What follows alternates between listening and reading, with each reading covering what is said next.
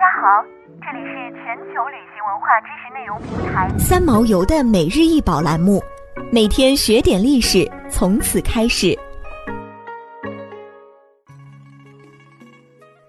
每天学点历史，从每日一宝开始。今天给大家介绍的是梵天雕塑，通高一百六十二点六厘米。梵天的形象为四颗头、四张脸以及四只手臂。他的一只手握有一只汤匙形的令牌，他的一只手拿着一个水壶，一只手拿着一串念珠，还有一只手拿着莲花。现收藏于克利夫兰艺术博物馆。梵天是指印度教的创造之神，梵天亦称造书天、婆罗贺摩天、净天，华人地区俗称四面佛，是印度婆罗门教的创造之神，梵文字母的创制者。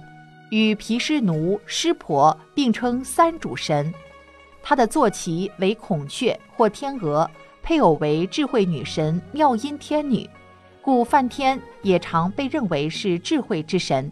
虽然梵天在印度教里是三位主神的其中一位，但很少印度教徒实际崇拜他。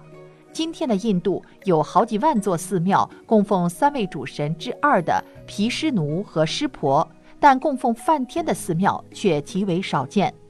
据《摩奴法典》所载，梵天出自金胎梵卵，原有五头，其一头传为湿婆所毁，余四头具四手，分别持吠陀经典、莲花、池子、念珠或钵。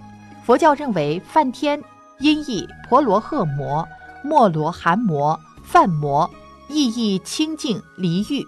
梵天与帝释天同为佛教护法神，世尊曾升刀立天为母说法。